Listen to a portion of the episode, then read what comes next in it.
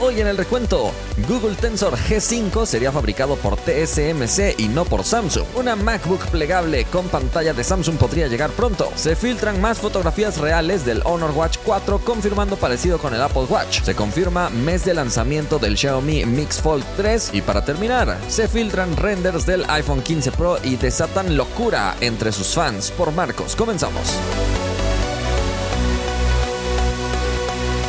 Hola, gracias por estar otra vez por aquí en el recuento. Pero antes agradecemos a nuestros partners por apoyarnos en este video. Samuel, Agus, Andrés, Alfred, Chavita, Mar, Gustavo, Elías, Mauri, Abraham, David, Moisés, El Nuber, Ismael, Deosmin, José, Víctor, Aarón, Lucas, Portacel, Juan y Don Divertido. Muchísimas gracias por apoyarnos con esa suscripción especial. Gracias a su apoyo también estamos publicando el recuento en inglés. Así que en la configuración de este video puedes seleccionar en qué idioma quieres escucharlo. Asegúrate de seguirme en todas las plataformas formas para que siempre estés al día en el mundo de la tecnología y acompáñame a revisar la oferta del día. Si eres de las personas que tiene una laptop con muy pocos puertos, fíjate porque este accesorio podría resultarte muy útil. Tiene conector USB-C, pero al mismo tiempo tiene un adaptador integrado para conectarlo a un USB-A y tiene disponible una gran cantidad de puertos. Un puerto es USB 3 y cuatro puertos son USB 2, así que no es de tanta velocidad, pero sí te da una buena variedad de puertos para poder conectarle cosas a tu computadora. Además, su precio es de 209 pesos nada más porque tiene 39% de descuento. En la descripción te dejo el enlace de compra en caso de que te haya interesado el producto. La semana pasada te pregunté qué servicio usas para escuchar música. Participaron más de 76 mil personas. 39% dijo que YouTube, 42% Spotify, 6% Apple Music y 13% otro. Matías dice, desde que empecé con YouTube Premium no hay vuelta atrás. Ya me acostumbré a ver videos sin anuncios y a usar YouTube Music puedes escuchar prácticamente cualquier canción que exista si está en YouTube, tanto original como no. Es lo mejor de lo mejor para mí. XZ dice, antes usaba Spotify, pero me pasé a YouTube Music y la verdad está muy bien recomendado. Left dice, Tidal por sus canciones en master que se escuchan genial con buenos audífonos, aunque cuando no está alguna canción suelo escucharla en Spotify. Yo soy de esos usuarios que también se está cambiando de Spotify a YouTube. Vamos a la primera noticia. Según los reportes más recientes, el próximo procesador Tensor G5 de Google será fabricado por TSMC y ya no por Samsung Foundry. Hay que recordar que los Tensor han estado basados en procesadores Exynos y es por eso que Samsung ha sido la elegida para la fabricación de este chip que principalmente ha destacado por su inteligencia artificial y no tanto por su potencia o eficiencia energética. Es probable que esta haya sido la razón por la cual Google esté interesado en cambiar de fabricante para poder alcanzar niveles mucho más altos de eficiencia energética y para reducir al mínimo el calentamiento. El procesador Tensor G1 fue basado en Exynos 2100, el procesador Tensor G2 fue basado en Exynos 2200 y se espera que el Tensor G3, que se supone que estrenará el Pixel 8, esté basado en Exynos 2400. De hecho, desde el Tensor G4 se espera que haya algunos cambios, pero seguirá siendo fabricado por Samsung y será hasta el Tensor G5 cuando finalmente veamos una nueva fabricación que posiblemente llegue con el Pixel 9. Y con esto es posible que Google tenga el mejor chip de Android en ese momento, porque hay que recordar que incluso con estos Tensor basados en Exynos que no tienen demasiada potencia, la experiencia es muy rápida y muy buena, aunque con calentamiento. Así que no me quiero imaginar lo que Google puede lograr con un chip fabricado por TSMC y con la propia optimización de Android.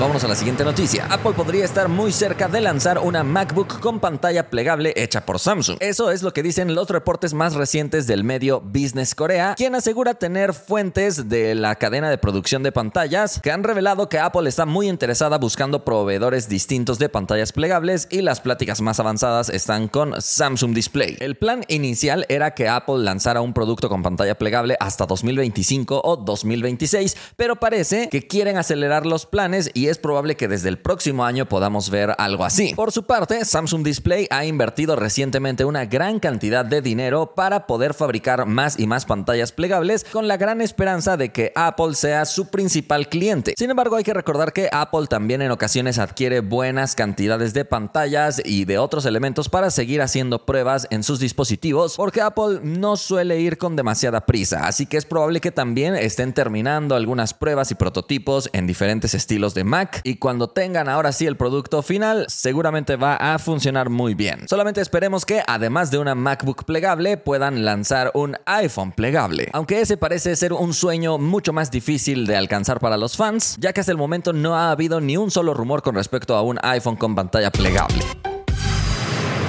Vamos a la siguiente noticia. Honor está a punto de lanzar su próximo reloj inteligente y se han publicado nuevas fotografías del producto real que nos confirman el parecido tan grande que tendrá con el Apple Watch. El marco luce muy parecido con metal, incluso las carátulas lucen muy parecidas, lo cual no es necesariamente malo porque al menos hasta el momento no ha habido un fabricante grande en Android que sea capaz de lanzar un reloj tan bonito como el Apple Watch. El Oppo Watch se parece un poco, pero este fabricante no ha decidido decidido distribuir su reloj por el momento de forma global y lo ha dejado solo para China y algunas regiones de Europa. De modo que Honor podría ser el primer fabricante que lance un reloj muy parecido al Apple Watch con una distribución global y sobre todo con buen software. Al menos eso es lo que esperamos, ya que en el mercado hay miles de relojes que buscan parecerse al Apple Watch, pero su software es probable que sea muy sencillo, entonces habrá que esperar para saber la estrategia de Honor. Todavía no sabemos si usará Wear OS, que es el sistema operativo desarrollado por Google, o utilizarán un sistema propio para tratar de optimizar más la batería. Hasta el momento todos los relojes de Honor se habían parecido mucho a los relojes de Huawei, pero este parece ser el primer lanzamiento de reloj que toma su rumbo muy diferente al rumbo que llevan los relojes de Huawei.